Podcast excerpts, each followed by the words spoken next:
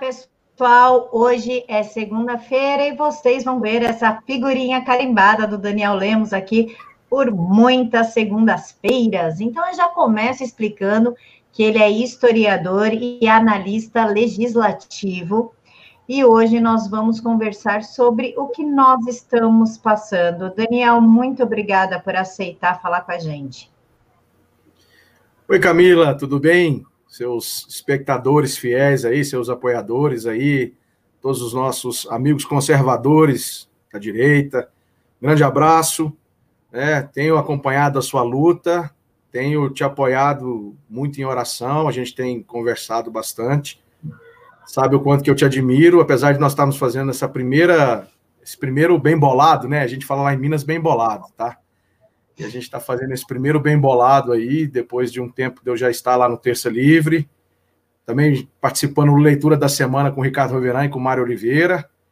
E estou sempre à disposição de vocês para a gente bater um papo, para a gente tentar clarear um pouco para as pessoas que estão nos assistindo como é que funciona os bastidores, a articulação política, um pouco do que está acontecendo entre os três poderes em Brasília, as relações, as guerras de narrativas, a guerra espiritual, que é uma das coisas que eu tenho falado e tenho sido incisivo nisso, para que as pessoas não exacerbem é, nas suas falas e pensem um pouco mais com conhecimento e estratégia para evitar um desgaste maior. A gente já está aí com prisão de jornalistas, prisão né, da Sara, um STF aprontando aí bastante aí.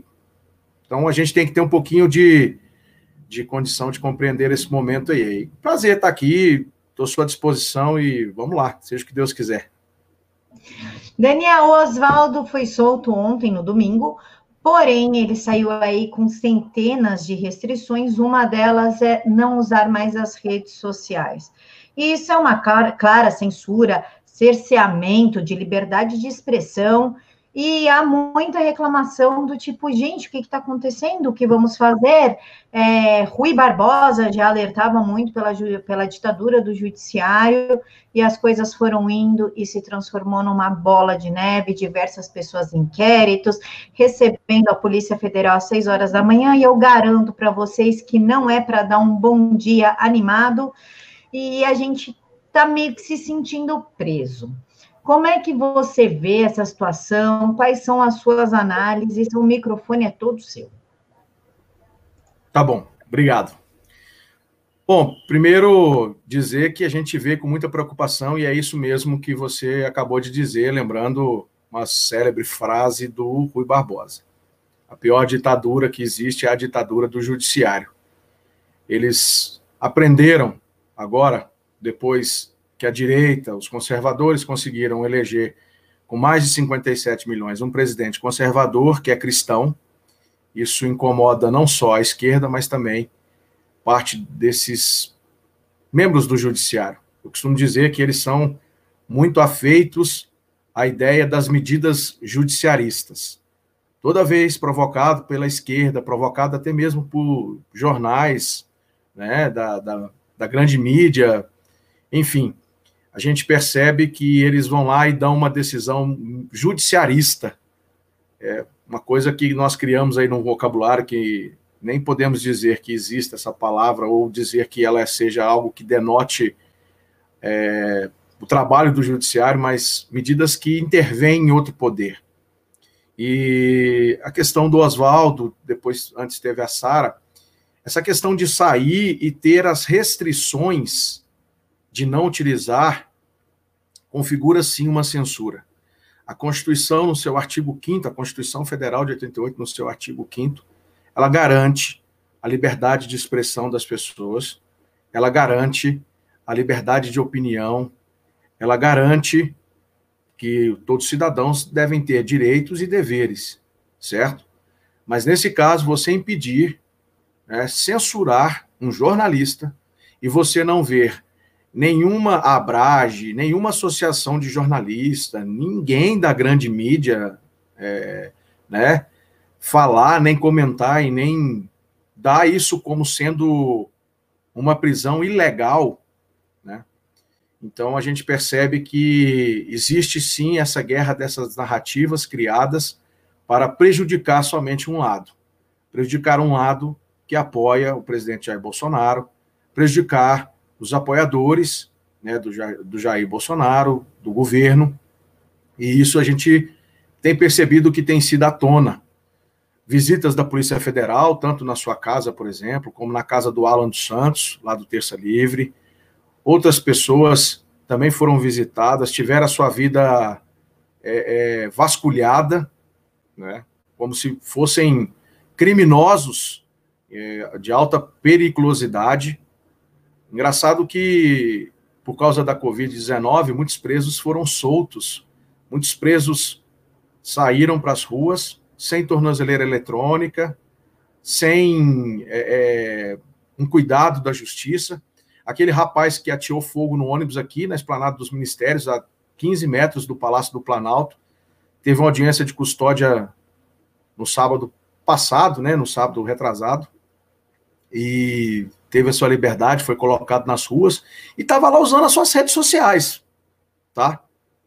Pelo nome da pessoa, nós procuramos, né? Ficou de se fazer uma, uma, uma análise melhor aí, passar isso para frente, né?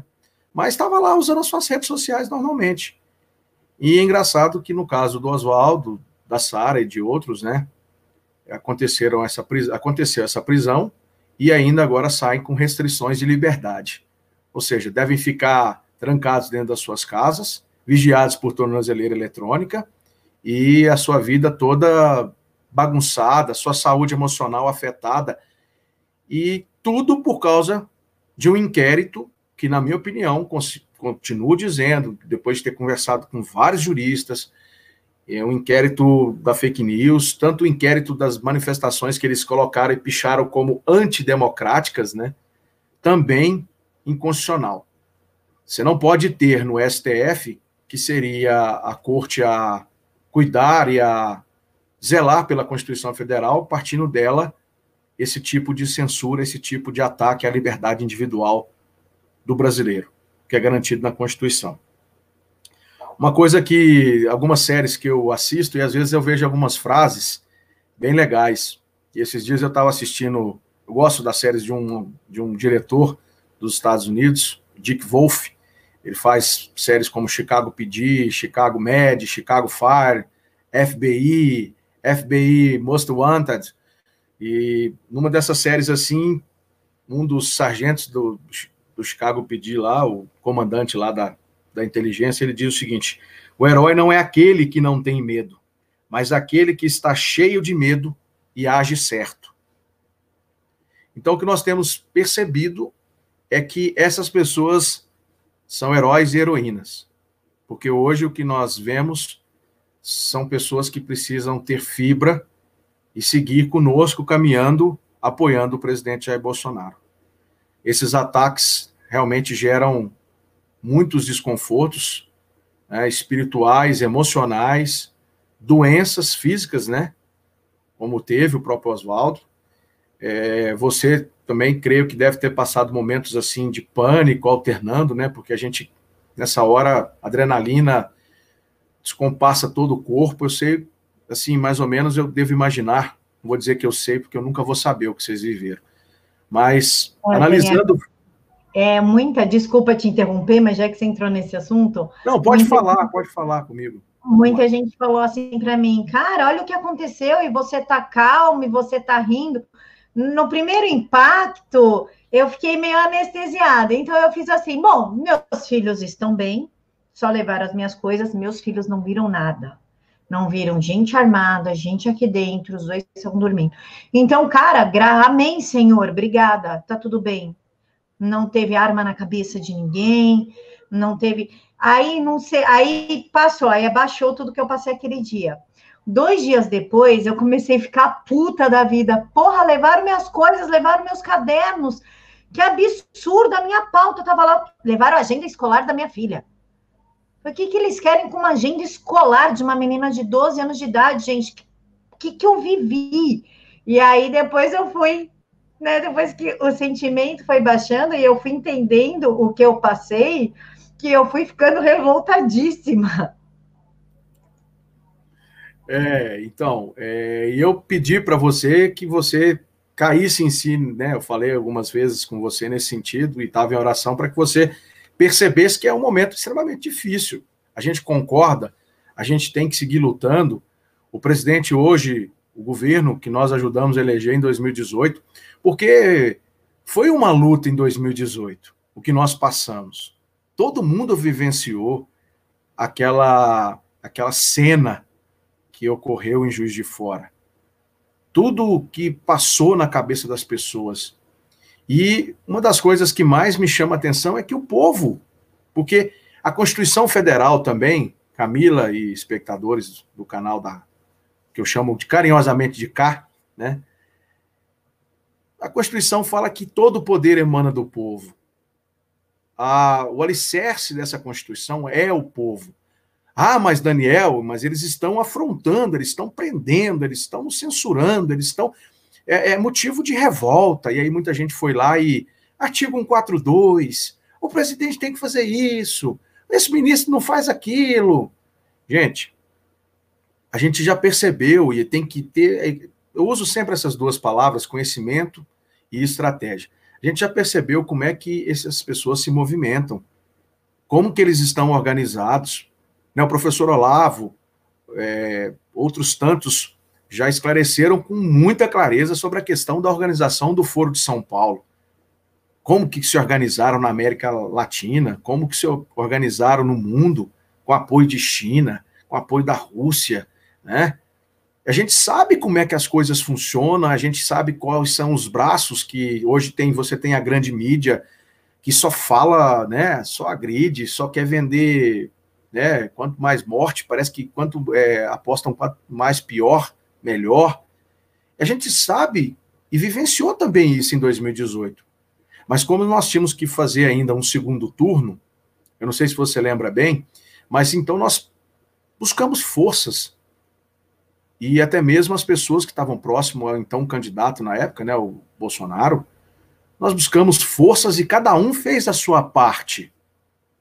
E o que eu vejo aí no campo da história, é que o povo lá atrás não desistiu. O povo lá atrás também foi aguerrido e insistiu até levar a vitória, com 50, mais de 57 milhões de votos no segundo turno. O presidente, por causa da sua recuperação, afetado no seu, na sua saúde física, com uma facada de um terrorista que não pagou, a gente já poderia, já muita gente já ficou, né, muito preocupado com essa postura, porque o Adélio está lá num, numa prisão, num hospício, né, inimputável perante a lei, né, mas encontraram com ele notebooks, aí uma passagem rápida pela Câmara no mesmo dia, alguém deu entrada no, no documento dele aqui, uma história toda mal contada, e aí a gente veio, né, veio o governo de transição, aí veio é, é, é, a montagem do, do gabinete, do, dos ministros, um governo que fez um primeiro ano aí na luta, pelejou, né, sem base, sem organizar o legislativo, eu vou comentar um pouquinho sobre essa relação dos três poderes também, para vocês entenderem um pouquinho no campo da articulação política, como é que as coisas funcionam. E o que eu vejo, particularmente, é que o governo fez um trabalho, conseguiu aprovar a reforma da Previdência, demorou um pouco, todo mundo criticando, ah, morosidade, ajusta aqui, era um valor de quase. É, é, é, é se não me falha a memória, não vou nem lembrar direito, mas era um valor de 2 trilhões, em 10 anos, algumas coisas assim, 2 bilhões, e aí veio caindo para chegar em, em, é, é, em 800, 900 bilhões, eu acho, alguma coisa assim. E o Rogério Marinho era o secretário de Trabalho e Previdência, fez um trabalho de acompanhamento na Câmara, fez um trabalho de acompanhamento no Senado. Quer dizer, foi uma vitória. O, governo fez o dever de casa, diminuiu um pouco do Estado, né? não diminuiu tanto ainda, mas diminuiu, cortou cargos comissionados, fez os ajustes. Né? É, é, muitas coisas foram feitas de bom. No final do ano, o governo colheu é, índices fiscais muito positivos. Conseguiu reduzir, trazer de 142 é, é, é, bilhões a dívida para 129,8 no final. Né? Nenhum governo. O que tinha, o que tinha desde os acontecimentos do governo Lula com Dilma e o Temer, era um aumento substancial dessa dívida no orçamento público. E o governo foi lá e conseguiu fazer um trabalho e um dever de casa. Entramos em 2019, já com esses vindo no final do ano com esses rumores da Covid-19, esse vírus chinês, né? Tudo que aconteceu, a gente sabe, não vou entrar aqui nesse mérito desse campo, é, é, da, da, dessa questão de, de, onde foi o vírus, todo mundo sabe, a narrativa está aí, só não vê e não enxerga quem não quiser, né? Então, o governo vem e sofre, a partir de março, ter que fazer essas condições aí de, de se fechar. E aí tem que fazer isolamento horizontal, lockdown, uma bateção de cabeça, ministro defendendo sua ciência, aí cai, sai o ministro da saúde, entra o outro, enfim, usa ou não usa a então quer dizer, e nisso, né, o STF aumentou a carga, dobrou a aposta. O Congresso, o que a gente tem a comentar sobre o Congresso, por exemplo, fazendo só um pequeno ajuste de ponta, porque eu comecei a falar do judiciário, mas no Congresso teve uma renovação maior. A média de renovação sempre foi uma renovação em torno de 39, 40, 41, 42%. Né? De quatro em quatro anos, uma legislatura, uma legislatura, ela é composta, aqui dando uma aula de processo legislativo, né, na minha área de analista legislativo, uma legislatura é composta por quatro sessões legislativas. É, a mesa é eleita para um biênio. Então, a mesa que assumiu lá atrás, ela encerra dia 31 de janeiro de 2021. E aí, dia 1 de fevereiro, você tem a eleição tanto para presidente da Câmara e do Senado. Então, assim, não existiu um fortalecimento de buscar criar uma base dentro do Congresso. O presidente Jair Bolsonaro, desde o início, junto com o ministro Paulo Guedes e todos os outros ministros, sempre disseram: o Congresso tem que trabalhar de forma independente. O ano passado, por exemplo, o Congresso aprovou as emendas, duas emendas constitucionais que aprimoraram uma coisa que o presidente Jair Bolsonaro, o próprio deputado Eduardo Bolsonaro, o senador Flávio, todos que são afeitos às pautas do presidente, que foram o carro-chefe da campanha de 2018, até então, apoiaram que foi a questão do, das emendas impositivas, o orçamento impositivo, para que diminuísse e não existisse mais esse toma lá da cá que em anos anteriores sempre foi algo muito sólido na relação executivo e legislativo. Quero aprovar uma matéria, eu mando para lá uma proposta de emenda à Constituição, uma medida provisória difícil, um projeto de lei com urgência constitucional, algum tema né, complicado, e aí eu chamava lá o pessoal, né? Quem, e aí dava lá umas emendas lá e pronto. E o famoso, a famosa história que a gente vai remontar também na história, sempre rememorando fatos históricos lá atrás, foi a famosa emenda constitucional que permitiu a reeleição para presidente da República na época do governo FHC. Então, todo mundo sabe como foi operado lá dentro do Congresso. Né? Tem livros em cima disso. Mas, então, assim, as relações, elas hoje se tornaram mais, digamos assim, soltas. Cada um dos poderes fazendo as suas apostas. Eu concordo com as apostas do STF? Não concordo. Eu acho que o STF deveria se restringir a fazer o seu trabalho e fazer o que é, a Constituição pede que ele faça. Se vocês lerem lá nas atribuições do STF, vocês vão ver que o STF não deveria, por exemplo, como recentemente teve que analisar um caso de aborto, ficar criando uma legislação e cutucando, por exemplo, o STF já cutucou muito o legislativo, sabe? Já aconteceram casos de interromper tramitação também, tá? Teve ministro do STF que interrompeu, interrompeu tramitação de projeto de lei em 2013 que tratava da, da questão da cláusula de barreira, da criação de partidos, desculpa. Um projeto de lei que dificultava a criação de partidos. E teve ministro do STF que já interrompeu. Quando fizeram aquela extensão do artigo 226, que fala de como é a constituição da família entre homem e mulher, no, no voto, aquele voto que para mim é, é, triste de lembrar do Aires Brito, né? Estender e fazer a interpretação de que seria esse artigo também perfeitamente aplicável à união é, homoafetiva. O STF criou isso.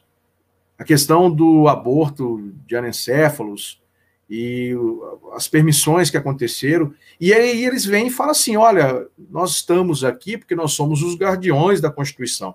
Mas quando um Congresso não legisla sobre o assunto, nós temos que intervir. E isso é extremamente delicado. Talvez nós estejamos muito focados e vendo que está muito acirrada a briga do Judiciário, do STF, com o Poder Executivo. E o Legislativo também tem a sua parcela, porque muitas pessoas da esquerda, que não são afeitas à pauta do presidente Jair Bolsonaro, tudo vai lá e quer suspender. Ele vai lá, faz um decreto, que é legal, que tá, é, é constitucional, vão lá, entra com um mandato de segurança, com um pedido de liminar para suspender, como foi recentemente o decreto das munições. Tentaram fazer isso com o decreto de armas também, o ano passado. Uma medida provisória que não concordem, né, porque a medida provisória é um ato legal previsto na Constituição que o presidente da República pode fazer uso no momento que achar urgente e relevante. Aí vai lá, eu não concordo, a esquerda não concorda, vai lá e pede um ministro do STF, o ministro do STF vai lá e suspende suspende a decisão, a, a tramitação, né? Suspende os efeitos da medida provisória. Então hoje nós temos encontrado esse jogo, esse xadrez político que é muito complexo, mas já foi mais acirrado, inclusive entre o STF, entre o judiciário, né, parte do judiciário, com a Câmara dos Deputados e com o Senado, com o Congresso. Eu já eu tô lá há bem, da verdade, assim, mais de 17 anos e já assisti muitas coisas e aprendi muitas coisas. Ganhamos, perdemos, tivemos vitórias, né, maravilhosas. Por outro lado, tivemos também é, retrocessos. Mas esse é o jogo, o jogo político, o jogo que tem que entender a gente tem que entender, o povo brasileiro tem que entender. Eu estava vendo um vídeo do Fernando Melo, que eu mando um abraço também, visão macro, né, lá do, do, do Conexão Política, e estava vendo ele falar que o presidente Jair Bolsonaro ele só tem o povo. Não adianta esperar dos ministros, do Congresso, do STF, mas ele tem que se apoiar e ele tem que ter somente o povo. Eu concordo muito com o Fernando nessa narrativa. E é o que eu tenho tentado passar para todas as pessoas que me convidam para falar um pouquinho sobre esse cenário desse jogo de xadrez e sobre a articulação política do que tem acontecido hoje aqui em Brasília. Então, a nossa proposta aqui é tentar mostrar para você que, por mais que as coisas são acirradas, a gente tem que se manter firme nas propostas e tentar não dividir. Hoje em dia, essas narrativas que vêm da mídia, né, da grande mídia, desses, desses esquerdopatas, eles ficam toda hora lançando noticiazinhas, criando é, é, falas, criando né, notícias para poder vir e tentar ferir a direita e colocar um contra os outros. É o princípio do comunismo, né? É o princípio do socialismo. Separar, dividir, e é o que está acontecendo hoje, infelizmente. Nós temos visto a direita, os conservadores, muitos ainda se mantendo firmes, muitos ainda, outros que estavam só por causa do juiz Sérgio Moro, abandonou o barco, mas depois voltaram quando viu que o, o próprio Sérgio caiu na, na sua própria falácia e não comprovou nada. Depois veio a divulgação da reunião ministerial também, e aí muitas pessoas voltaram para o barco, né? Falaram, não, pulei do barco, mas agora eu vou voltar, porque eu vi que o presidente, então, de fato, não fez nada. E essa tal biografia do Sérgio Moro, infelizmente, que vá para as cucuia, eu não estou interessado em biografia. Porque o que nós temos que estar tá interessado, Camila meus amigos, minhas amigas, é no futuro do Brasil. E se a gente começou essa luta lá atrás, em 2018, e nós passamos o que passamos, e agora nós estamos vivendo momentos também eh, difíceis, dentro disso que eu falo que é a guerra espiritual, porque é os filhos das trevas contra os filhos da luz também. Nós temos um presidente, eu costumo também falar muito isso, nós temos um presidente que no dia do domingo de Páscoa fez uma live com cristãos, com judeus, né? Com pessoas do meio evangélico, católico, fez uma live para que essas pessoas pudessem falar de Jesus Cristo. E isso incomoda. E eu vejo que depois que veio essa questão da Páscoa, né? Já estávamos nesse período aí da pandemia, do Covid, um decreto que tem que vigorar é, é, de restrições e tudo, é, até 31 de dezembro de 2019. Mesmo assim, o governo teve algumas coisas do legislativo que foram muito positivas. E aí nós vimos, infelizmente, o STF dobrar essas apostas, atingir somente um lado. E aí criou-se aquela questão da CPMI, da fake news, que é outra situação extremamente, na minha opinião, fora do normal, sabe? Uma coisa extremamente desnecessária. Você gastar energia com aquilo, gastar o dinheiro do contribuinte para manter aquela estrutura funcionando, sabendo que aquele objetivo e que aquele alvo seriam só pessoas que, de certa forma, seriam os famosos robôs que essa narrativa também já caiu, que o próprio PGR e no próprio né, inquérito inconstitucional da fake news aí, lá no STF, já viu que não se comprovou essa história de robô. Eu falava muito a algumas pessoas, eu dizia assim, olha, hoje as pessoas, Camila, elas deixam de comer às vezes para ter um celular né, bom, ter um Twitter para ficar informado, e usar a rede social, porque viu que o presidente da República e os seus ministros falam com o povo através das redes sociais. Porque sabia que não teria, quando cortasse né, os rios, os ralos, o dinheiro da corrupção que iam para esses rios, esses ralos, dessas é, verbas de comunicação, né, essas verbas da famosa antiga SECOM, que teve lá, por exemplo, o senhor Franklin Martins, quem não se lembra que o Franklin Martins foi o cara que montou e quis criar a metodologia e que nós vimos depois até o, o Molusco aí falar em censurar a imprensa, em criar uma, um projeto para restringir. E o presidente sempre foi culpado por isso, o presidente que é culpado por isso, de ser chamado de ditador, fascista, nazista, misógino, homofóbico, é o presidente Jair Bolsonaro. Né, infelizmente. Que não fez nada, nada que atentasse, nada que fosse antidemocrático. Mas a grande mídia, que não tem o dinheiro da SECOM, que não tem o dinheiro da verba de comunicação, eles também se somaram a outras pessoas dentro do Poder Judiciário e algumas outras pessoas dentro também do Poder Legislativo para poder tentar criar uma narrativa e ficar aí buscando é, tirar a chapa, por exemplo, lá no TSE agora, recentemente, mexer nas ações contra a chapa do Bolsonaro e do Mourão. Isso tudo mostra como as pessoas estão desesperadas, como que as pessoas estão é, sem chão, porque o Brasil, graças a Deus, né, eu me lembro sempre do salmista, Salmo 40. Feliz a nação cujo Deus é o Senhor. E se nós temos hoje um presidente temente a Deus, e nós tivemos um acordar dos conservadores, um acordar da direita, um trabalho pelo liberalismo econômico com o ministro Paulo Guedes, que tem feito um trabalho brilhante à frente do Ministério da Economia. Eu costumo dizer também, lá no Terça Livre, no Leitura da Semana com o Ricardo Roveran e com o Mário Oliveira, eu, onde eu vou, eu costumo dizer que ele tem me contagiado com uma, com uma força, com um, um, sabe, aquele cara, toda vez que ele vai dar uma entrevista esses dias na live com o presidente, foi só uma horinha, que pena, rapaz, tinha que ter sido três horas do Paulo Guedes explicando aquilo tudo, como é que ele está ajudando e tentando ordenar aí as ajudas aos municípios, aos estados e como é que ele prevê junto com a equipe dele. Ele fala toda hora que tem uma equipe né, do lado dele, de bons técnicos, meritocracia, que a gente sempre pediu que na República Federativa do Brasil nós tivéssemos méritos, pessoas técnicas. Presidente foi lá, indicou ministros técnicos, alguns vacilaram, né? Já passou, viramos uma página, mas existem tantos outros. Lá, Tarcísio hoje fazendo um trabalho brilhante na infraestrutura, né?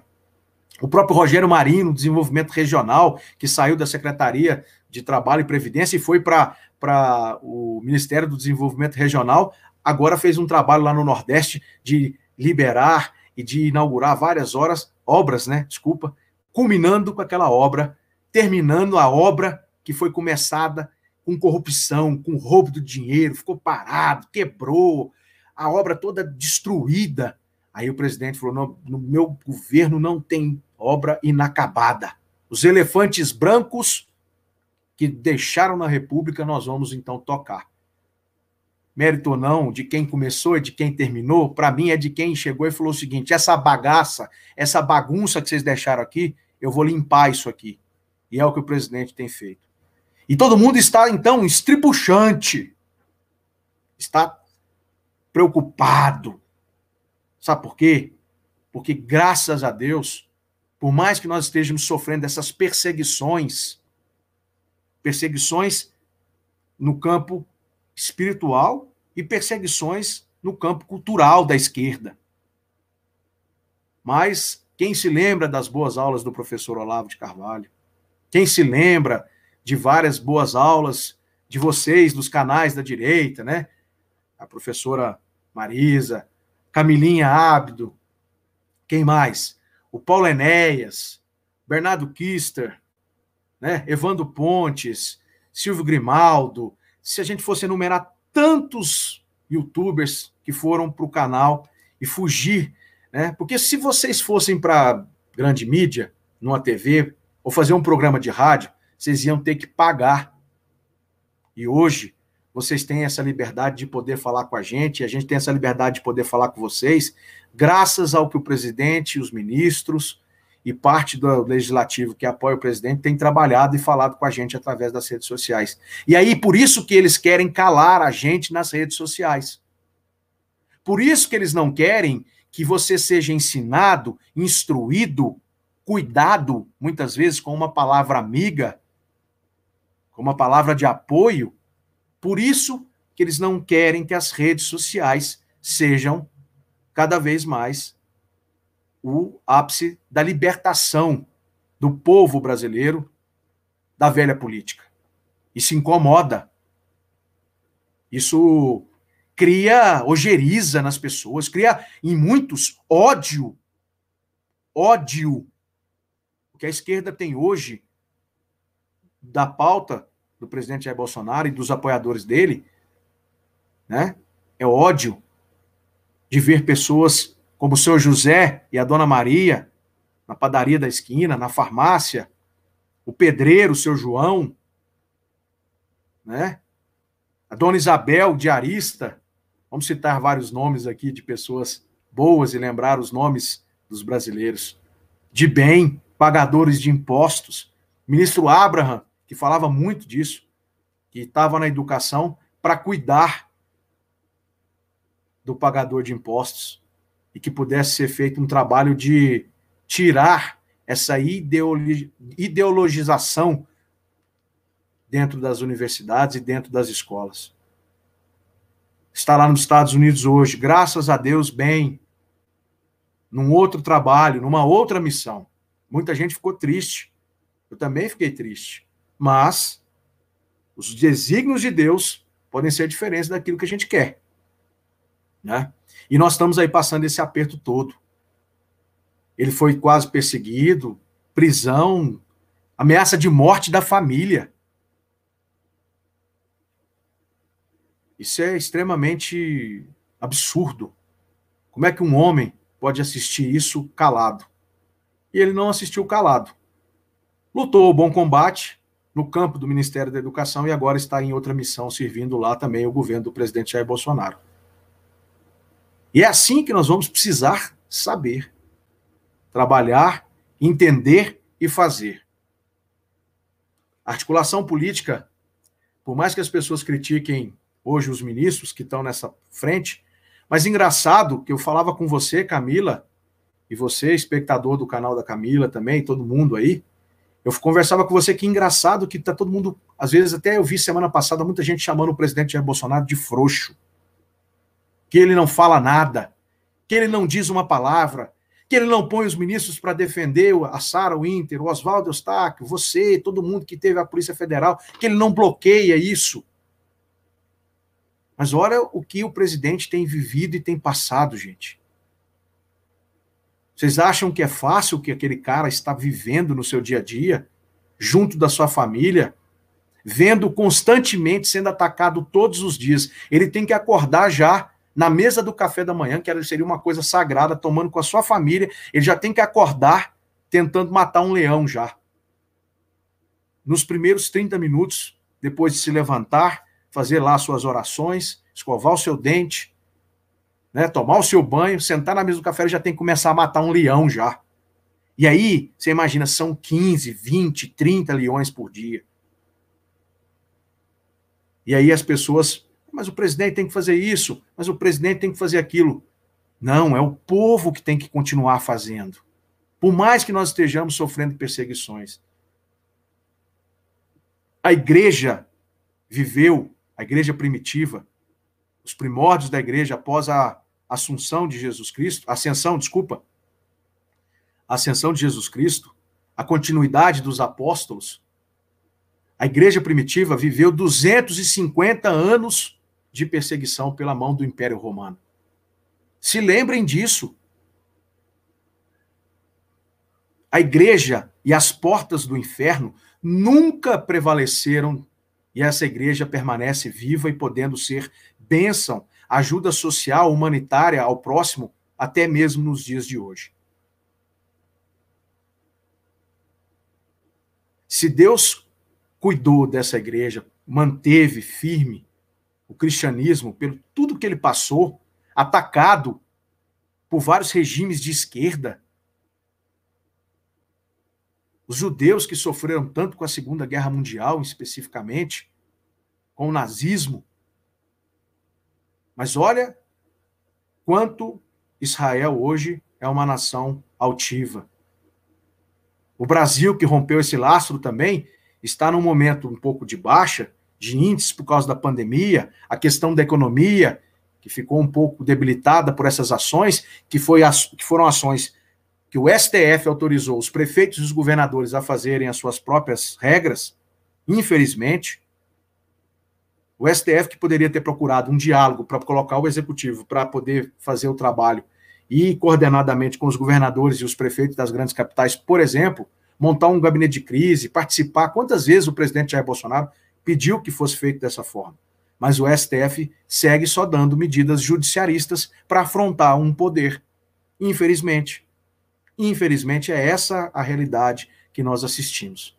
Para eles, na cabeça deles, eles estão freando um possível, para muitos, né, como foi falado lá, por ministros, comparados ao nazismo, a Hitler, né? Alguns têm um pensamento pessoal, não é o pensamento dele lá da corte, não, tá? É o pensamento pessoal meu, manifestação pessoal minha. O presidente é um ditador. E aí, com isso, nós temos que combater fazendo o que nós estamos fazendo, com essas medidas judiciaristas respeitar que é bom o poder executivo, isso eles não querem. Então, o que nós precisamos compreender nesse jogo de xadrez é que somente o povo, você de qualquer credo religioso que apoia as pautas conservadoras, de direita, que confiam no presidente. Isso aqui não é uma aula didática, né? Como você tinha me pedido. Eu quis mais fazer uma narrativa do que eu tenho visto e do que tenho vivido aqui em Brasília nesses últimos tempos. E como que eu me sinto também com isso, vendo pessoas, meus irmãos e minhas irmãs, sendo atacados na sua liberdade constitucional. Eu adoraria que pudesse ser feito de um poder de consciência único e que eles parassem de perseguir os cristãos parassem de perseguir os conservadores. Essa onda conservadora, ela tomou o mundo. Caiu a ideia, né, de governos esquerdistas que nunca pensaram de fato no próximo. Sempre fizeram graça com dinheiro dos contribuintes em medidas, de certa forma, sociais, enquanto surrupiavam, enquanto tomavam de assalto. Porque no Brasil, é isso que nós temos que dizer. O que aconteceu lá atrás com o ex-presidente, inclusive preso, pelo que tanto foi roubado e tirado desse brasileiro, de você que está me ouvindo aí. Então, hoje, essa luta é uma luta nossa, é uma luta do povo, como o Fernando Melo disse. E lembrando da igreja primitiva que eu falei mais cedo, eu até mencionei aqui, né? Eles venceram as perseguições e em 303 o imperador Constantino oficializou a religião oficial do império sendo o cristianismo. Quem não se lembra?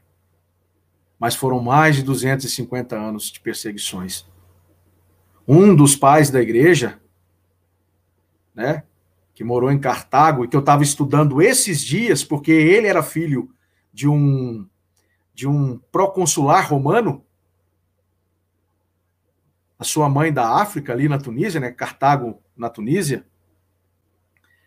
Quintus Florens Tertuliano. Ele fez, foi para Roma, estudou é, advocacia, né, estudou direito, era de uma família forte, do pai dele era um, um cara que tinha condições. E quando ele voltou, ele abraçou a fé, lá em Roma, ele abraçou a fé cristã. E aí, depois de formado, ele voltou para ser um apologista cristão em Cartago. E sabe para fazer o quê, Camila? Ser um, um, um advogado para defender os cristãos perante o Império Romano, que eram perseguidos por sua fé. E aí eu fui ler a história e fui pensar. Quem sabe que eu pudesse lançar e clarear uma luz na vida das pessoas para que mais advogados pudessem surgir com ações e que pudessem defender vocês e que pudesse somar, né? Sem que fosse algo só por dinheiro, mas que fosse pela causa. E era isso que eu estava buscando, tentar compreender. E aí eu tive o contato com a nossa brilhante Flávia Ferronato né? Toda a ação que ela fez recentemente, tudo que ela passou quando ela foi xingada pelo presidente da UAB, que esculhambou ela, e nenhuma ativista, nenhuma feminista, né, veio defender ela. Não cabe nem chamar que eu falar, citar o palavrão que ela foi mencionada. E aí eu conheci a Flávia e eu pude compartilhar isso com ela, a quem eu mando meu abraço carinhoso. E vejo que tem mais pessoas agora se somando a ela e a outros tantos advogados para defender vocês nessa guerra cultural.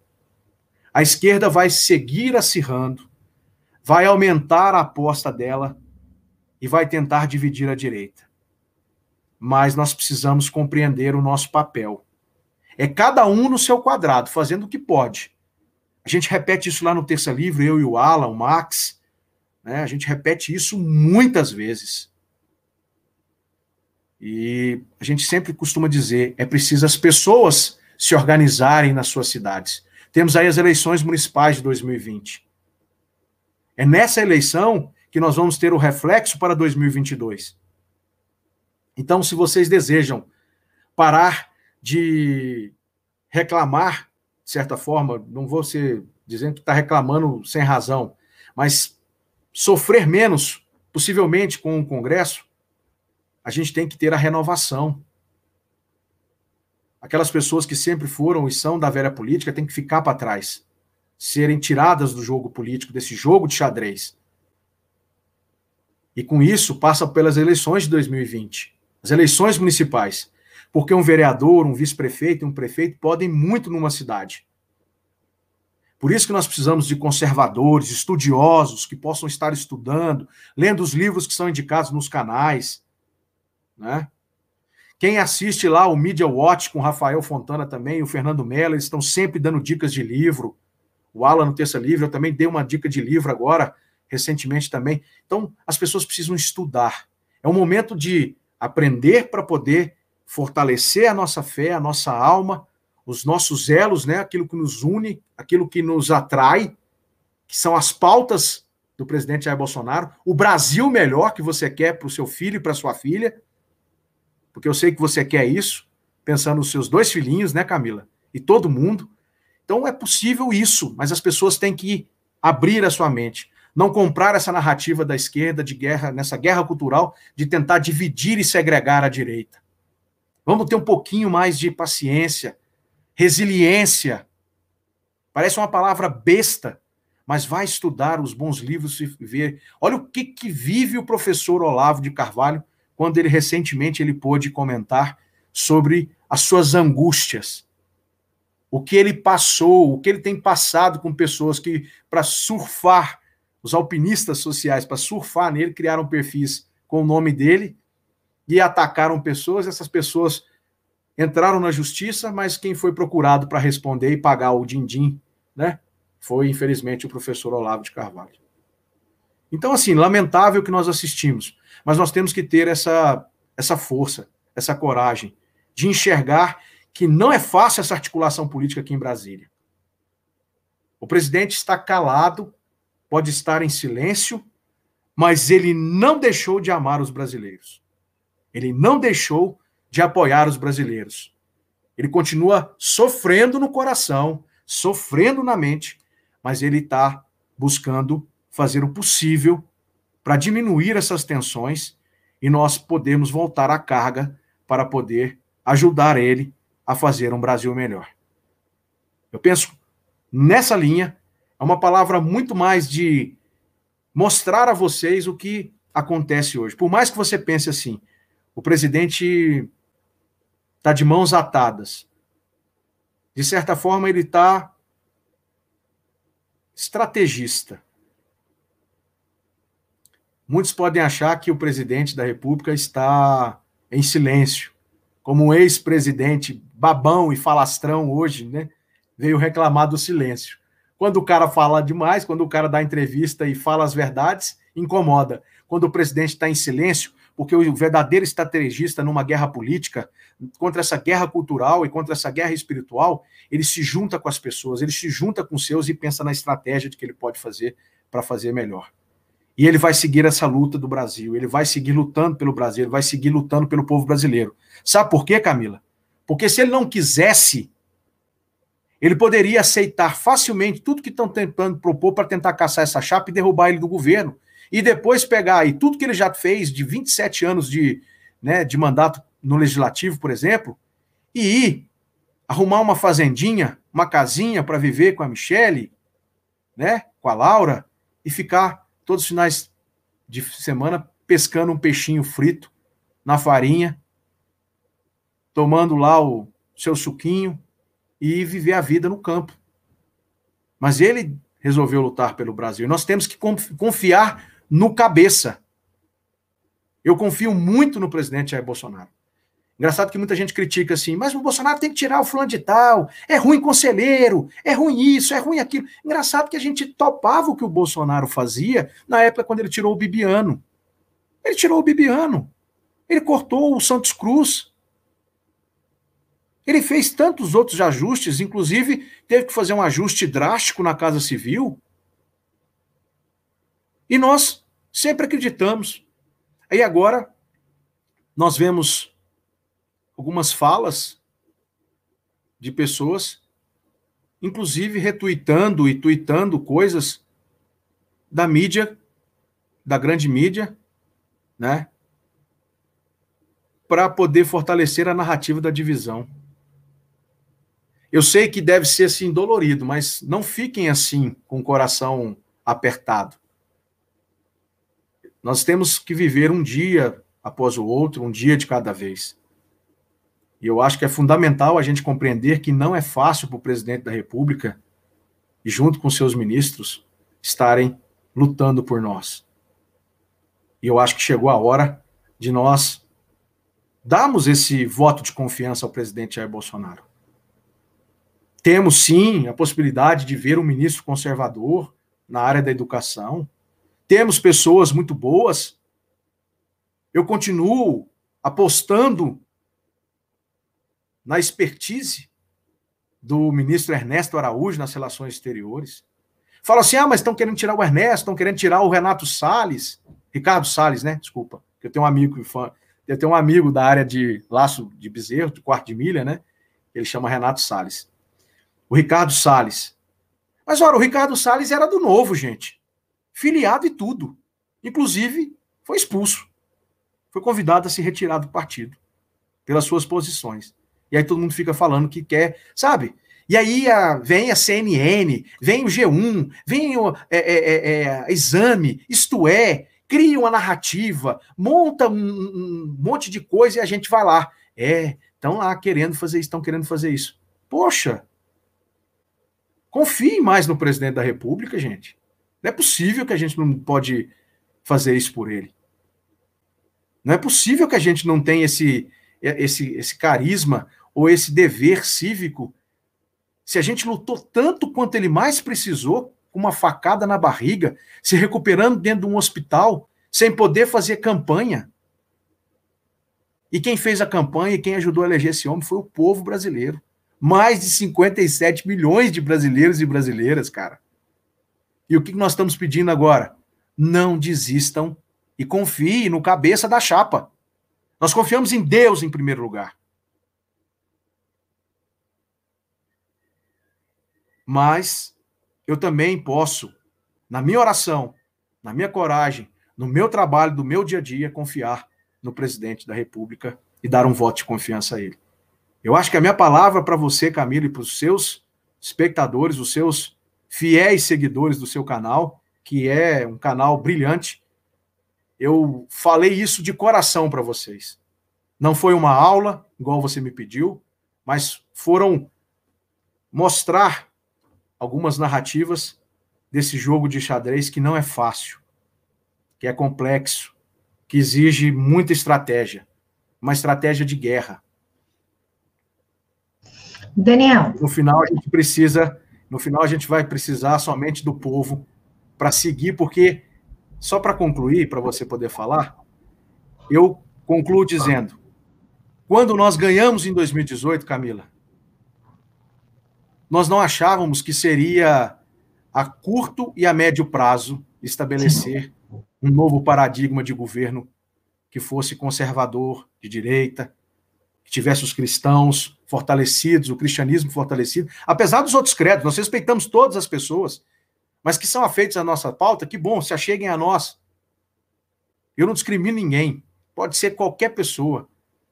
Quer somar, mas a gente nunca imaginou e eu, pelo menos, nunca imaginei que fosse a médio, a curto, dois anos, a médio, quatro anos, ou a longo prazo, de seis a oito anos.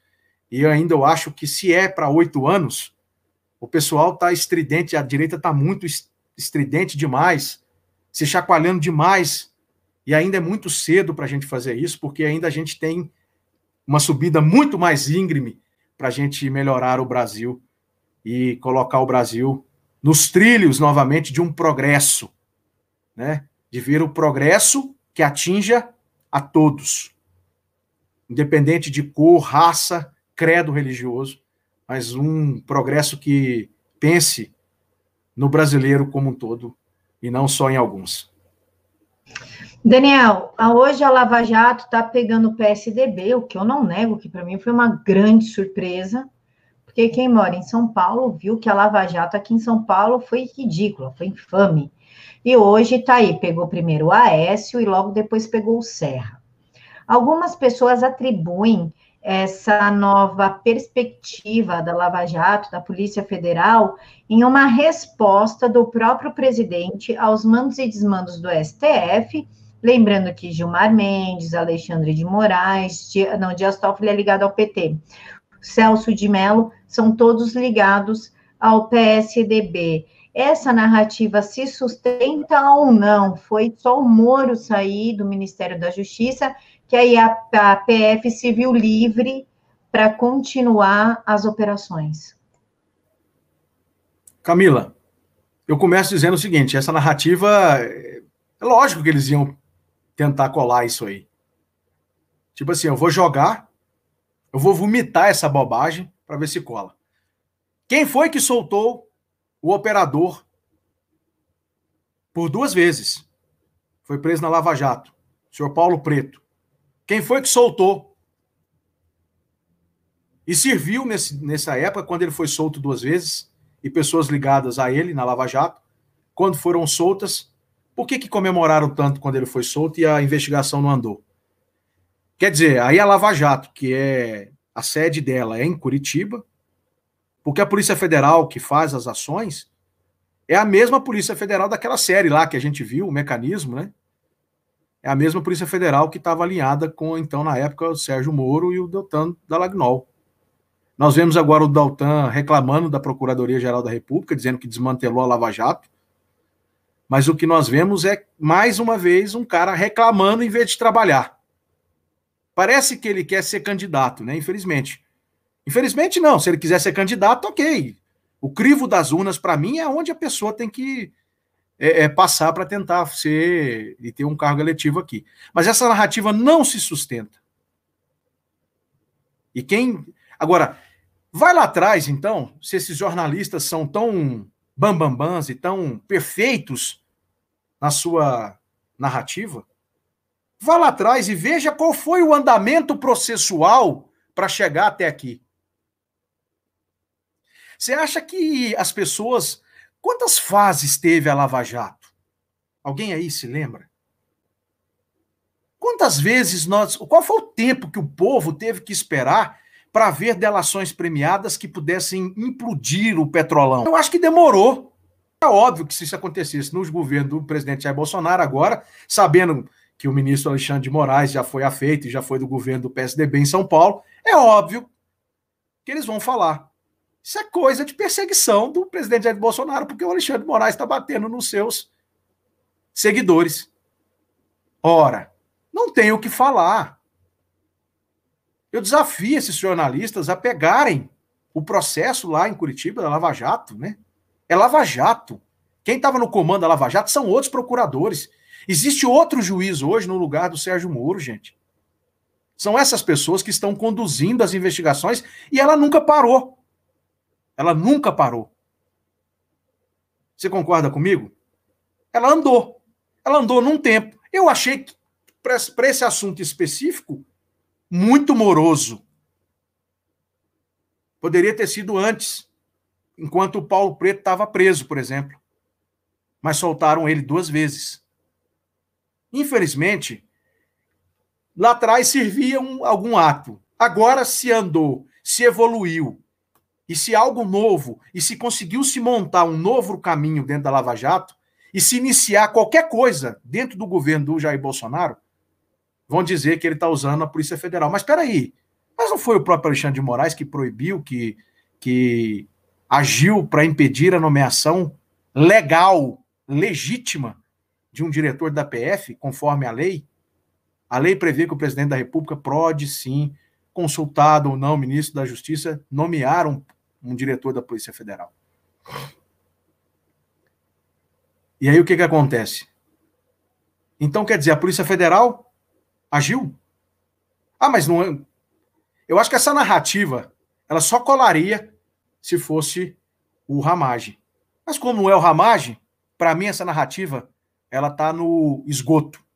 Ô Dan, para a gente finalizar então, é, você vai abrir aí uns cursos, está fazendo umas aulas. Você pode falar um pouquinho delas, falar do seu perfil do Twitter, para o pessoal ir lá, pedir o próximo tema, porque aqui a gente faz o seguinte: é, o professor disponibiliza três temas bacanas e as pessoas votam e é o que determina a próxima aula. Então, você pode fazer esse merchanzinho e falar do seu Twitter e tudo? Eu vou sempre tentar caminhar na linha de não fazer aula. Eu, eu sou um pouco assim, eu, eu estudei didática, né? Eu fiz didática, eu tive boas matérias e bons professores, inclusive. Eu estudei aqui no UniCeub, né, Centro Universitário UniCeub, e aprendi muito. Teve muita gente de esquerda no meu caminho, mas sempre foi uma, uma relação bem construída, viu?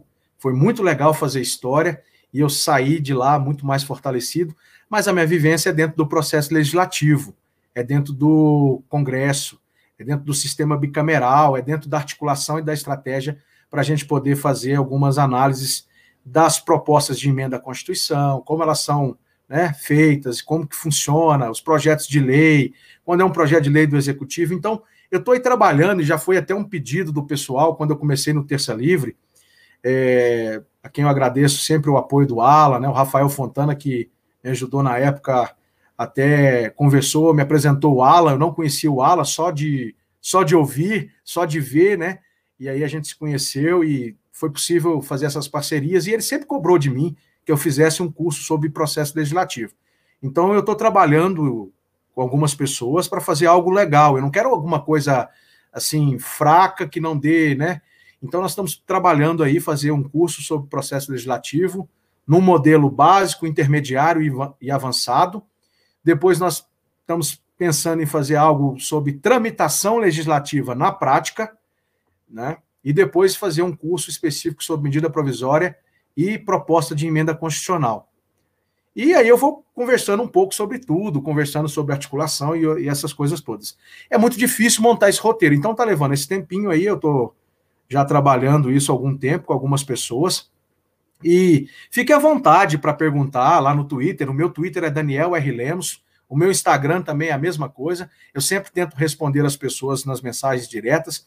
É, muitos mandam até muitas notícias tipo mais investigativas, mas como eu não sou jornalista eu não sou uma pessoa que apura fatos, né, assim, e não fico vendo a, a essas coisas, então às vezes eu só respondo, olha, passa para as pessoas, marca o pessoal do YouTube, né, marca lá Camila, o Bernardo, o Silvio, marca é, é, é o Fernando, o Alan, marca o Ítalo, todo mundo, né, enfim, Paulo Enéas, Cláudio Luca, enfim, marca todo mundo lá para eles, que esses caras que são na área de jornalismo, eles vão poder ajudar. Então eu tento contribuir dentro dessa linha de falar um pouco das pautas da Câmara. Estou lá sempre segunda-feiras agora, lá no Terça Livre, às 10 horas da manhã, no Boletim da Manhã, falando da pauta da semana, comentando algumas coisas. É... No domingo à noite, eu estou com o Roveran e o Mário Oliveira, no Leitura da Semana, onde a gente aborda os fatos que aconteceram nessa semana, na semana toda, né? E Estou sempre à disposição de você, você me fez esse convite. Eu me coloquei de coração aberto para você, com todo o carinho, para te ajudar mesmo, de coração, e a somar com as nossas pautas. Isso é missão de Deus na minha vida. Então, quem quiser aí, pode escolher a pauta. Se eu não puder, assim, se eu for uma pauta difícil, eu vou lá estudo, igual você falou hoje, né? A gente pode até comentar um pouco dos bastidores dessa live aí, dessa, dessa conversa. Você pediu uma aula, falou geopolítica. Eu falei, olha, vamos falar mais de articulação mostrar um pouco como as coisas estão acontecendo e tentar falar sobre por que, que o presidente Jair Bolsonaro merece e precisa do nosso voto de confiança. Então, eu estou sempre à disposição, podem pedir, marca lá o meu Twitter no dia que você for fazer essa pergunta. Eu posso dar alguns pitacos, sugerir alguns temas se quiserem também. E aí a gente pode montar aí, quem quiser uma aula mais metodológica, na próxima vez eu posso montar. Como foi o primeiro case, né? Foi o, a primeira, primeira live assim. Eu, me, eu pedi para você e você, com carinho, me permitiu que fosse mais livre, mais solto e mais narrando do que propriamente numa metodologia de aula. Pessoal, esse é o professor Daniel Lemos. Eu vou deixar para vocês aqui embaixo. Twitter, o canal do Ricardo Goverão, onde eles fazem todo domingo um panorama, as participações dele do terça, vai estar tá tudo bonitinho aqui na caixa de informações. Faz semanas que eu não esqueço de colocar as informações, então vocês nem têm motivo para me criticar dessa vez. E quero desejar aqui para vocês uma ótima semana, que Jesus abençoe a todos e que somente a vontade dele prevaleça na vida de vocês. Nem a vontade de vocês e nem a dos outros, somente a dele, porque ele é o único que sabe o que é melhor para cada um de nós. Daniel, Amém. mais uma vez, muito obrigada por ter aceitado. Que Deus te abençoe imensamente.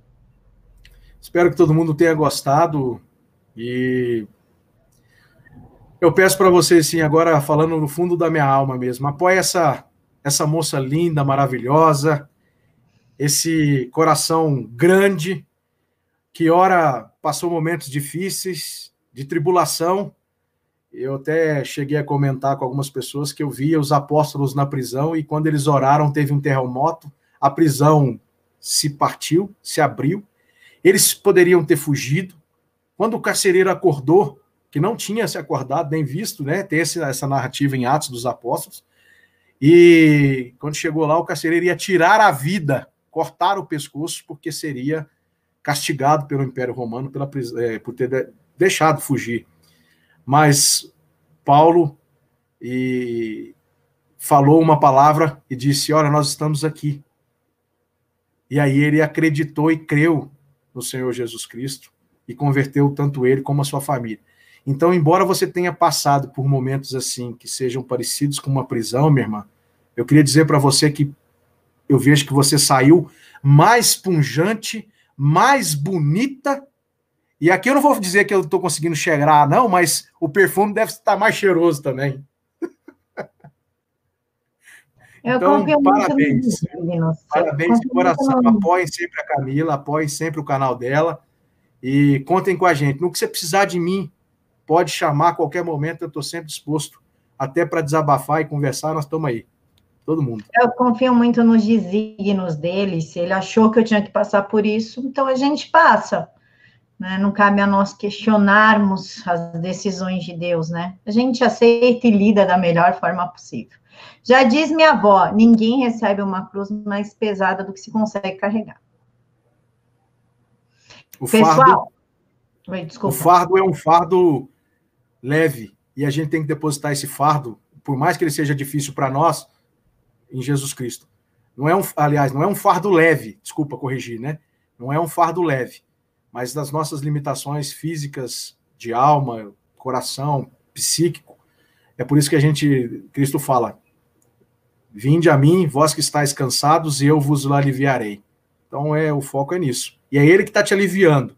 Com ah, certeza eu fiz essa brincadeira com você, cara, mas eu vou dizer para você, você para mim está muito mais forte e firme e convicta que você não pode desistir. Sim. Sim, inclusive eu vou até contar aqui, é, dias antes de acontecer essa história da Polícia Federal, eu estava conversando com umas pessoas, eu falei, ah, meu, vou desistir, tá cansativo, o retorno é muito baixo, parece que a gente não consegue mudar nada, tá dando soco em ponta de faca, não mudar nada. Então eu vou parar, vou fazer as últimas entrevistas que já estavam marcadas, inclusive com você, né? Que eu te mandei seis horas da manhã, aconteceu um problema aqui, não vai dar para gravar. Naquela, naquela terça-feira eu me senti assim, assim, e eu quase que eu te liguei, mas foi o Espírito Santo que, que resolvi confiar que você estaria guardada por, por Deus. E graças a Deus aconteceu assim, porque se eu, se eu tivesse ligado, porque eu sou muito preocupado. Às vezes eu, eu tenho muita ação de impulso, como todo ser humano, né? e quase que eu te liguei. Fiquei muito preocupado. Mas aí eu até comentei, conversei com o Ricardo Roveran, depois eu fui vendo as coisas acontecendo.